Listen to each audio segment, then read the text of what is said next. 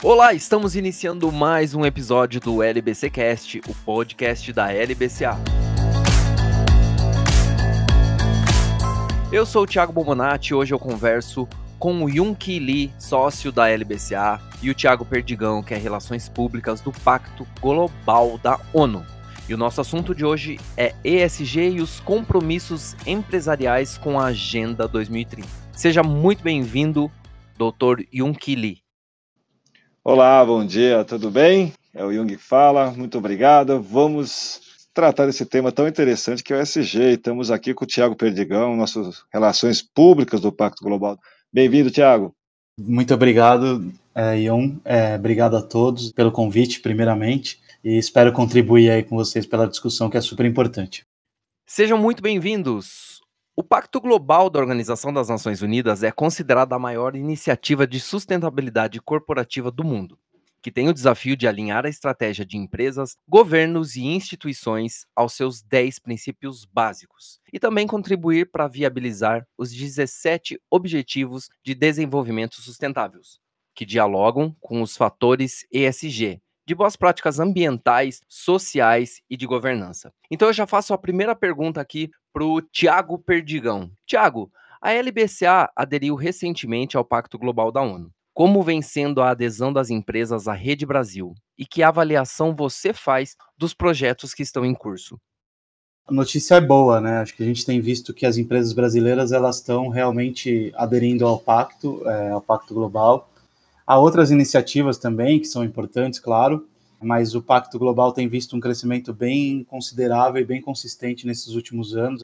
Eu trabalho com um pacto há pouco mais de dois anos e a gente saiu de menos de mil para quase, talvez chegando a duas mil empresas hoje, empresas e organizações é, signatárias do pacto, o que mostra que né, o setor privado brasileiro entendeu que tem que fazer, eu acho que é uma coisa mandatória, né? Você precisa estar dentro dessa agenda, essa agenda é super importante e essa agenda ela envolve todas e todos, né? É desde empresas a pessoas, a governos, não dá para fazer sozinha, precisa dessa dessa união toda. A Rede Brasil do Pacto Global, ela é a que mais cresce no mundo, já é a terceira maior, então esses índices mostram o quanto que o Brasil e o setor privado brasileiro entendeu e, e, espero que a gente ainda está engatinhando, né? Porque precisa ser muita coisa precisa ser feita, é, mas espero que isso só aumente e só fique mais consistente nos próximos anos. E Tiago, como a ONU vem atuando para engajar as organizações brasileiras nesses 17 objetivos do Pacto Global? O Pacto Global é, é uma iniciativa né, do secretário-geral da ONU, Kofi Annan, né, no começo dos anos 2000, e desde então ela só vem crescendo por conta dessa necessidade de engajar as empresas nessa agenda, nessas agendas, né? Não necessariamente era a mesma agenda ali no começo, mas por conta da importância que as empresas têm dentro dessa de tudo que se produz, né? As empresas elas são maiores que governos às vezes, né? PIBs maiores que governos e elas impactam muito, então elas precisam também ter a sua responsabilidade nessa conta. O trabalho tem sido muito grande, eu acho que é, é um trabalho que começou lento e acho que agora muito mais maduro, né? A gente vê como se fala disso, né? ESG, agora é ESG, sustentabilidade já deixaram de ser coisas que poucas pessoas falavam e a gente tem visto cada vez mais gente falando e, com consequência, o consumidor, né? Acho que o ponto final de tudo isso é que o consumidor também está atento, está buscando empresas que fazem direito e acho que mais do que fazer, tem que fazer direito e, e, e é isso que está todo mundo cobrando. E, e um, uh, o que, que significa para a LBCA ter aceitado o desafio da Agenda 2030 da ONU, um compromisso global com tantas frentes de atuação? Se a gente for pensar é, para cada uma e cada um de nós no que tange ao poder-dever, ou seja, o que eu posso fazer, o que eu devo fazer, as questões de sustentabilidade, no aspecto amplo de SG, realizável através do DS, o dever, dever de aderir e também praticar o SG, cresce cada vez mais. Então, tem que passar do poder para ir para o dever. Então, para a LBCA, nós aqui entendemos que eu posso fazer e devo fazer, e o devo fazer no sentimento, não estamos falando de imposição legal, mas na questão de cidadania. Então, nesse centro de poder dever, a LBCA aceita e vai e adere ao pacto com uma convicção muito forte e é extremamente importante para nós. Acreditamos que as instituições, as entidades têm sim boas práticas em geral, tanto no campo ambiental quanto social, e fazendo isso com governança, então é um sentido natural e necessário. É, é nessa linha bem básica que eu vejo o que significa a LBCA ter aceitado esse desafio. Bom, geralmente, né, o, o, conceito de sustentabilidade, ele está geralmente ligado ao fator ambiental, mas pela fala de vocês eu tenho acompanhado agora, que é uma visão muito mais ampliada. E um, você pode explicar se está certo isso, se é mais amplo ou se está realmente ligado só ao ambiente? Ah, essa é uma parte extremamente importante, mas não vamos ficar no campo do certo e errado, mas pensar um pouco mais historicamente. Quando a questão da sustentabilidade é cunhada, trazido o termo para fins que nós estamos a tratar agora, ficou muito atrelado no começo a questões ambientais, o E do SG. Mas, posteriormente, nas próprias movimentações e organizações como a ONU, houve uma verificação da necessidade de adequar também, juntamente com o ambiental, a parte social. E, naturalmente, quando você vai tratar de questões tão relevantes e grandes como ambiental e social, você precisa fazer com governança. Então, o SG vem justamente diria eu, resgatar o conceito da sustentabilidade no seu aspecto mais amplo, para dizer que não é só o ambiental. Eu posso, e geralmente dou um exemplo muito simples, se você for uma região que tenha, por exemplo, uma selva, uma floresta extremamente importante, conservar essa floresta, esta selva, é fundamental, mas tem que pensar no social das pessoas que se encontram lá.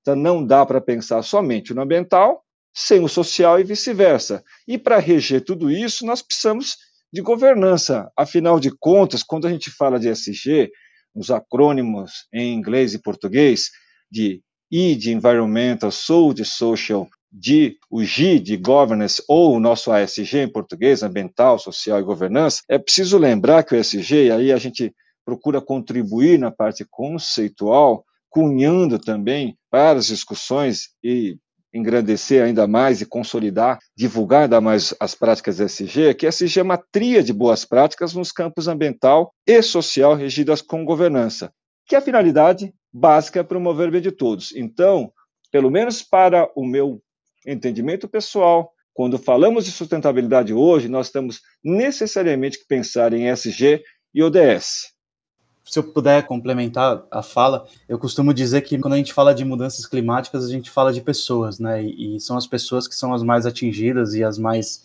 vulneráveis a tudo isso. Então, acho que é, é isso mesmo. Direitos humanos está muito dentro de, dessa agenda, deve estar, precisa estar, e as empresas também precisam pensar muito nisso, né?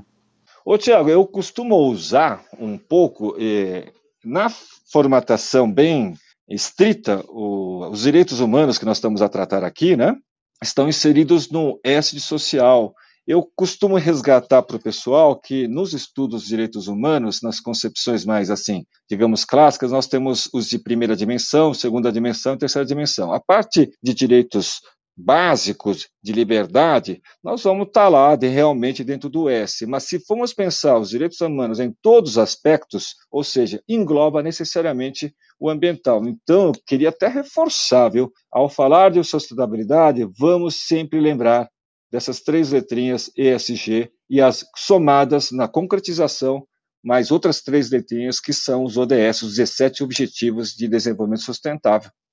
E é sobre essas três letrinhas últimas aí que você falou, ODS. Os fatores ESG eles têm relação com os ODS, que são os Objetivos de Desenvolvimento Sustentável da ONU. Você poderia exemplificar para a gente um?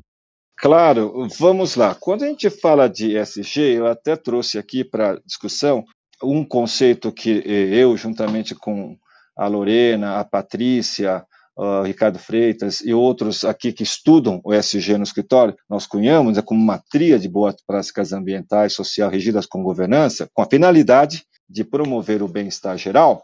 A verdade é que o ESG ele fica uh, dentro da parte de conceituação e nós precisamos da conceituação para podermos avançar. Então, grande pergunta que surge é: como vou realizar o ESG? O SG é auto-aplicável, basta eu ter é, o SG como boas práticas e colocar como no dia a dia de uma entidade ou de uma empresa que quer aderir. O primeiro guia de tudo isso, e aí vem a necessidade, a, a criação dos ODS, eu diria que ODS são os braços para a realização do SG, ou seja, quando eu vou montar um programa de práticas SG, necessariamente, ainda que intuitivamente, eu tenho que passar pelos 17 ODSs. Para simplificar um pouco mais para vocês, se a gente pegar, entrando no site da ONU, os 17 ODSs, de 1 a 17, eu consigo enxergar, no mínimo, cada um dos fatores SG. Vou tomar um pouco mais de tempo para ilustrar melhor. ODS 1 é erradicar a pobreza. Sem dúvida nenhuma, conectado diretamente com o fator S. Lembrando que cada ODS traz uma nomenclatura, uma nominação, e quando você abre cada ODS, nós vamos encontrar as metas que se visam com esse ODS, né?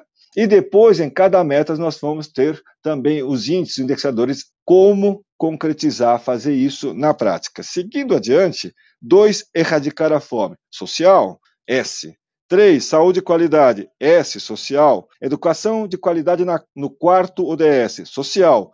Igualdade de gênero, que é o item 5 dos ODS, social. No 6, água potável e saneamento, E, de environment ambiental. 7. Energias renováveis e acessíveis. E. Ambiental. 8. Trabalho digno e crescimento econômico. S. Social. 9. Indústria, inovação e infraestruturas.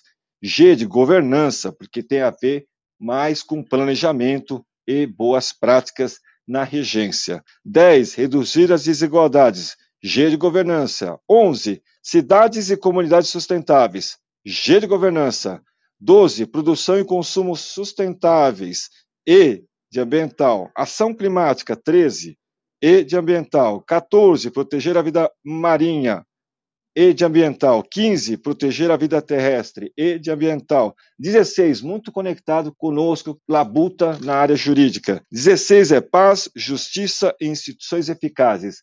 Aqui nós temos, por exemplo, uma dedicação exclusiva, específica, na verdade, para o campo do direito, para que o judiciário, a nossa justiça, possa ser o mais sério possível e que traga decisões de pacificação. Mas aqui também é importante colocar que não se espera apenas do judiciário, é preciso meios alternativos para solução, é a pacificação, onde na resolução de um conflito, as partes, se não saírem satisfeitas, pelo menos não saiam com mais conflitos. E por fim, 17, parcerias para implementação dos objetivos, G de governança.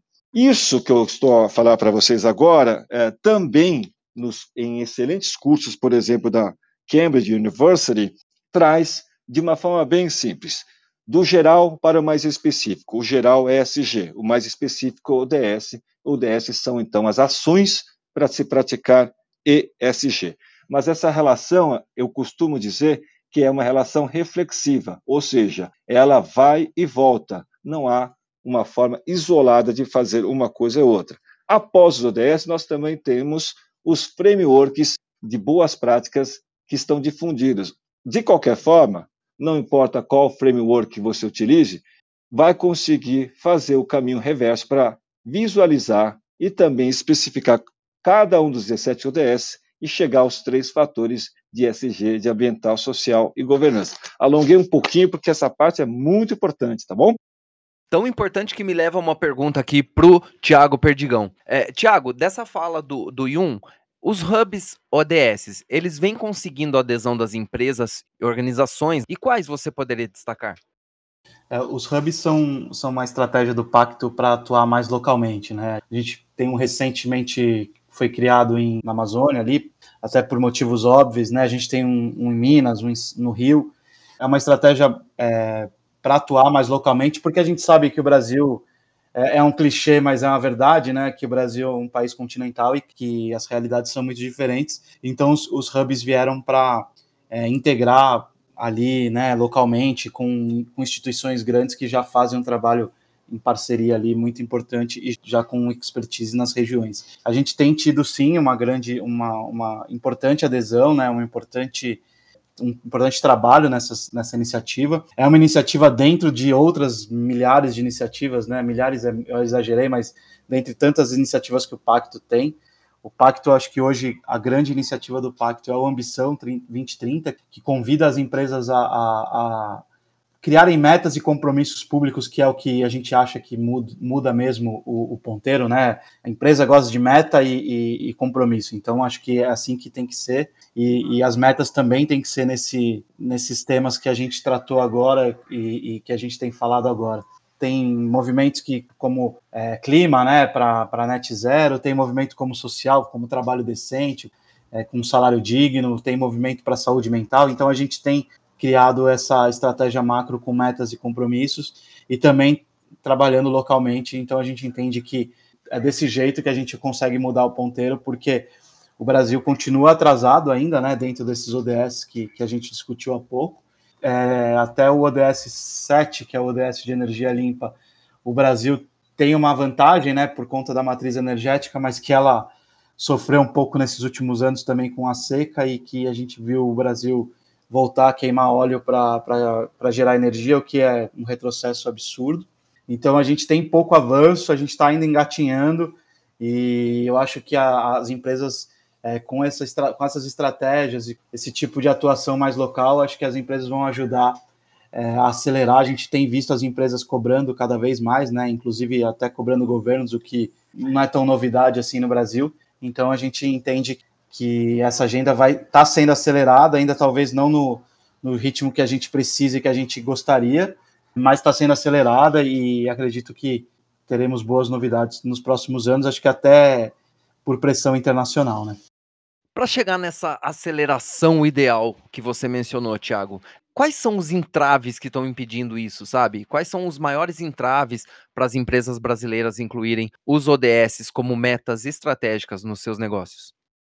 É, eu acho que esse é o ponto, né? Eu acho que é, a, a, gente no pacto costuma dizer que as ODS devem fazer parte da estratégia de negócio das empresas. A, a sustentabilidade deixou de ser uma área da empresa e, e ela está cada vez mais integrada a tudo, né? E a gente tem visto que isso tem acontecido. Eu acho que o, o principal ponto, e acho que a gente tem amadurecido nisso também aqui no Brasil, é que a gente precisa das lideranças, né? As lideranças empresariais engajadas e que de fato elas cobrem que as, as suas empresas e as concorrentes, no caso, né, porque não tem como, é, façam, façam e façam direito. Eu acho que esse é o ponto. A gente tem visto as lideranças brasileiras crescendo. A gente, eu estive em Glasgow ano passado para a COP. A gente viu a quantidade de empresas brasileiras que estavam lá, né? é um número foi até um recorde. Então a gente tem visto que as empresas mais engajadas e esses líderes aparecendo cada vez mais e a gente depende eu acho que nesse ponto de empresas, e aí o pacto né, tá, tá ligado às empresas, a gente precisa das, das lideranças engajadas e, e, e, de fato, com, com esses ODS e com essa agenda é, muito na cabeça para cobrar e inspirar. Eu tenho uma pergunta para você daqui a pouco, Thiago, mas deixa eu fazer uma aqui para o Yun.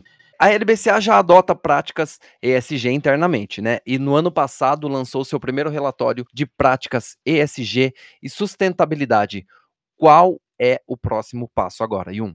Eu acho que tem que ter em mente, pelo menos ainda não é de obrigatoriedade legal, ou seja, eu não tenho uma obrigação estatal, mas o SGODS, sustentabilidade em geral, é um passo que alguém dá para além das obrigações legais.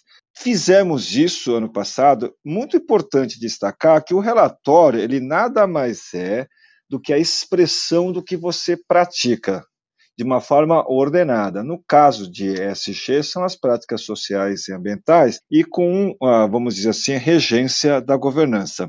Qual é o próximo passo de quem já fez, aderiu às práticas e agora daqui em diante? É avançar. ESG é instigante nesta parte, porque trazendo para vocês um escritório de advocacia, um prestador de serviço, tem grandes desafios também quando vai adotar um programa de práticas SG, ODS, sustentabilidade, porque em alguns itens, é, fatores você tem uma, uh, digamos, uma conexão muito forte com outros, você vai ter que buscar da melhor forma. No caso do escritório, o framework que nós utilizamos foram os 17 ODS. É claro que quando você abre os 17 ODS, por exemplo, contribuir para a vida marinha, parece que um prestador de serviço, um escritório, quem trabalha com prestação de serviço, está muito longe.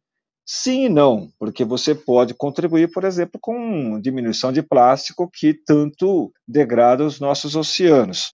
No caso do escritório, em passo seguinte, nós estamos agora trabalhando para acoplar outros frameworks. O que significa isso? Além dos 17 ODS, como primeira tábua de framework, estamos a buscar nos frameworks existentes aqueles itens que possam ser mais direcionados para o setor de serviços. Trazendo bem em miúdos, nós agora estamos buscando contribuir com indicadores para poder apresentar a evolução, onde eu estava, como eu vim, de alguns itens do programa que naturalmente decaíram, substituir por outros e avançando em ESG. O bom de um programa de práticas ESG é que é, o programa é contínuo e não é uma coisa que você vai chegar ao final e dizer agora não preciso mais fazer. E outro fator super importante que nós constatamos, não só em casa, mas também com os clientes, que ESG ele traz resultados. E não precisa ser necessariamente falando de resultados econômico-financeiros, traz resultado em, em todos os aspectos vale muito para uma instituição, para uma entidade, para uma empresa.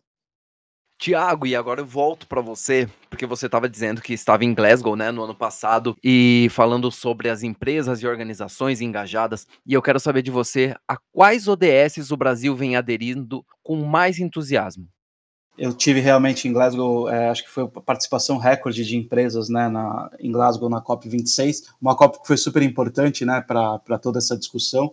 A gente também vê a sociedade civil também em peso, né? Muitos jovens também querendo discutir, precisam discutir porque são eles e elas os mais afetados, né? Então isso é super importante. Eu acho que é, é difícil a gente apontar qual é o ODS que o Brasil está mais engajado. Eu acho que por vocação natural o Brasil, o ODS 7 é o que o Brasil está mais avançado, mas a gente tem visto também que nos últimos anos, por conta de eventos climáticos graves, né, a seca enorme, o Brasil teve que voltar é, usar as termoelétricas e sujou um pouco essa energia limpa que o Brasil é, ostenta e com, e com méritos, né? E o Brasil precisa dela até para vender para fora, porque a gente tem visto que a União Europeia e Estados Unidos estão pensando em impostos né, de produção por conta disso. Então eu acho que, que não dá para apontar uma, e, e, eu também concordo que essa agenda ela é muito integrada, né? Não dá para fazer uma sem fazer a outra. A gente é, falou do exemplo dos oceanos agora há pouco, e, e é isso, né? A gente está aqui em São Paulo, eu pelo menos estou aqui em São Paulo, e a gente pensa, pô, São Paulo é, é meio longe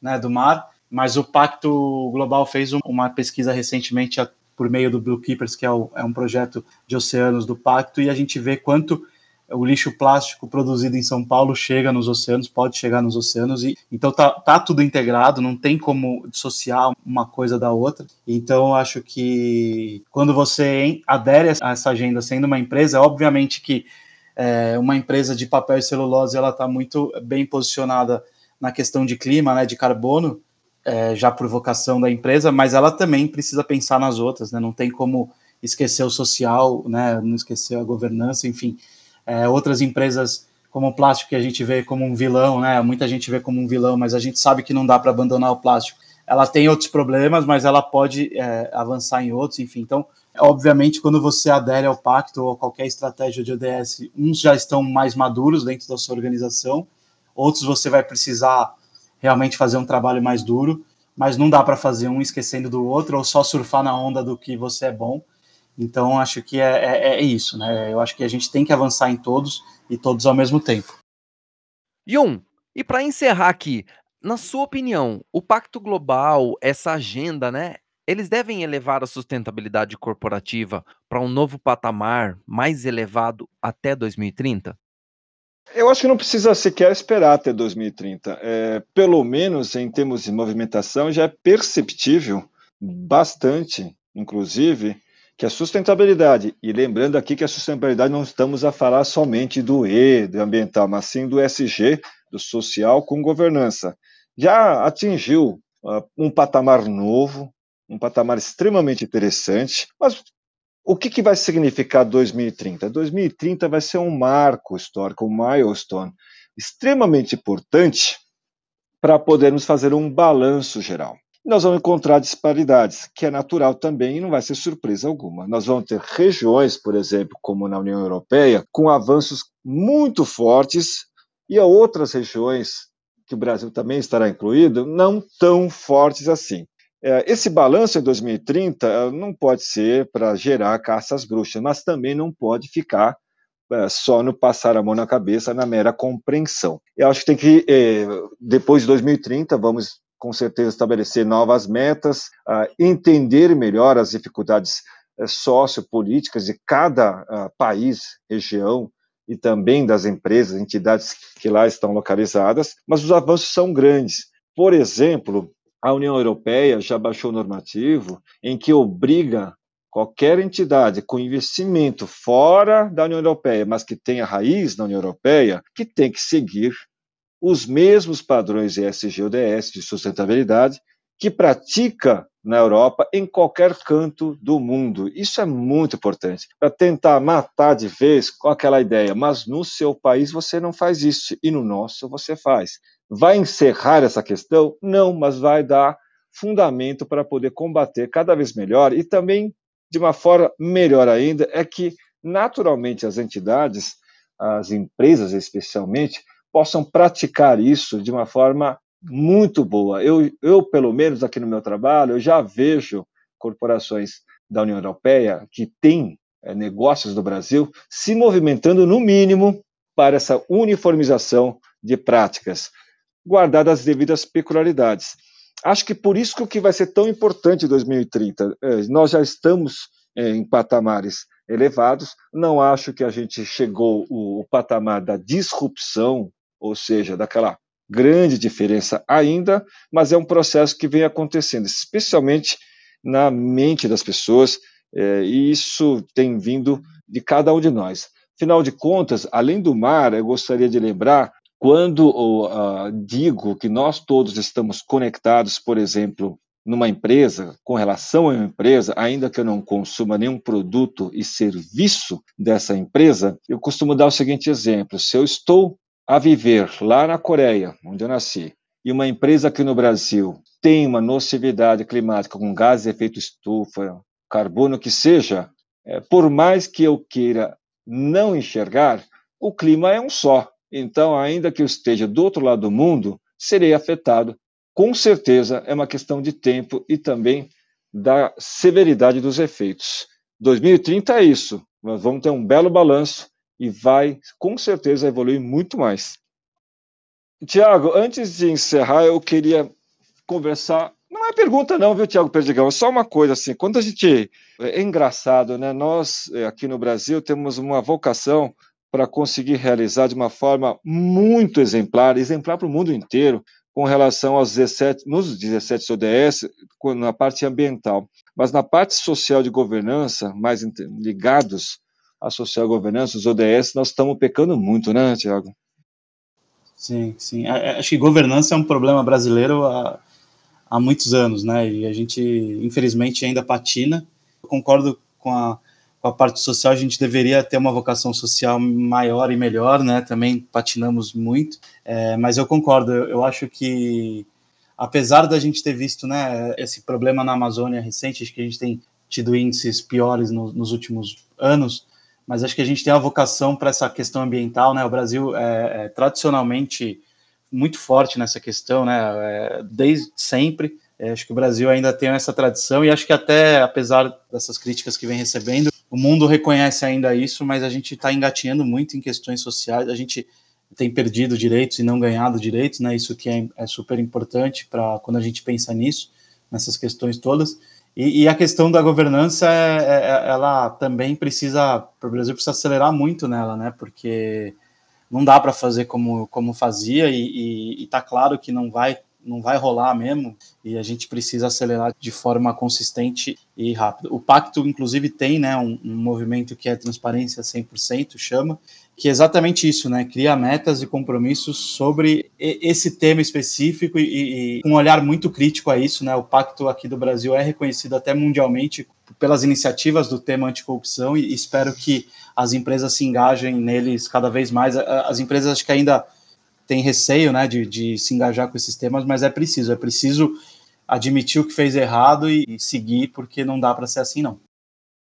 Ô, Tiago, você falou uma coisa que eu achei extremamente importante, que é de engajar as empresas que, cuja atividade aparentemente ou inicialmente são excludentes, como acontece com a indústria de energia fóssil, a indústria de armamentos e outras. É, como a gente não pode ficar sem, por exemplo, gasolina, diesel, é muito melhor engajar essas empresas OSG do que dizer que naturalmente você está fora, não é verdade? Com certeza, eu acho que é isso, e eu acho que a gente, a gente tem visto já esse movimento, de, mesmo dessas empresas, né? Elas estão cada vez mais dizendo que elas são empresas de energia, né? E aí energia é uma coisa muito ampla. E acho que é esse, esse ponto, não dá para tirar ninguém da mesa, né? Eu acho que todo mundo tem a participação. É óbvio que a gente sabe que carvão mineral, é, óleo, diesel, né, gasolina são vilões, mas a gente também não dá para abandonar de um dia para outro, a gente não tem nem capacidade, acho que o mundo não tem capacidade, mesmo com outras é, fontes disponíveis, né, por exemplo, a gente sabe que aqui no Brasil dificilmente a gente vai ter uma frota 100% elétrica, a gente vai ter que ter outros combustíveis, obviamente mais limpos, né, e, e a gente vai ter que, a matriz vai, vai ter que ser misturada e eu acho que faz todo sentido, então essas empresas precisam estar na mesa, precisam participar, e ninguém é vilão, né? Não deveria ser, pelo menos. É claro que tem gente, muita gente fazendo errado ainda, mas não deveria. É, ninguém é vilão, ninguém também tem DNA SG que não possa levar um puxão de orelha, né? Exato, com certeza. Recentemente nós tivemos a, a, a, empresa do Elon Musk retirado de índice de sustentabilidade do mercado financeiro, de um dos grandes, e foi incluído o ExxonMobil. Aí as pessoas me perguntam, mal como pode? Falei, ora, apesar da Tesla ser muito importante em termos ambientais, tem problemas de social na parte social e governança. A ExxonMobil trabalha com indústria fóssil de energia, mas está buscando a melhoria tanto no ambiental quanto social e governança. Isso que é legal da SG, né? porque a SG é inclusivo. Sim, deve, deve ser cada vez mais, né? Acho que esse é o ponto. E é isso, né? O seu negócio ele se transforma também. Ninguém faz, ninguém faz nada, né? De um jeito só para sempre é um clichê, mas sustentabilidade é uma jornada, porque sempre muda, né, como você disse, e, e é isso. Você vai se transformar e vai fazer direito e, e vai contribuir, que acho que é o mais importante. Todo mundo tem que contribuir. E este foi o nosso episódio de hoje do LBCcast. Agradeço demais a participação do Tiago Perdigão. Muito obrigado, Tiago. Obrigado, obrigado pelo convite e estou à disposição. Obrigado também, doutor Yun. Seja muito bem-vindo mais vezes. Tiago Perdigão, muito obrigado. Foi sensacional te ouvir. Tiago Bombonati, obrigado por nos conduzir, viu? Eu que agradeço, foi uma honra e nos vemos no próximo episódio do LBC Cast. Obrigado novamente e até lá.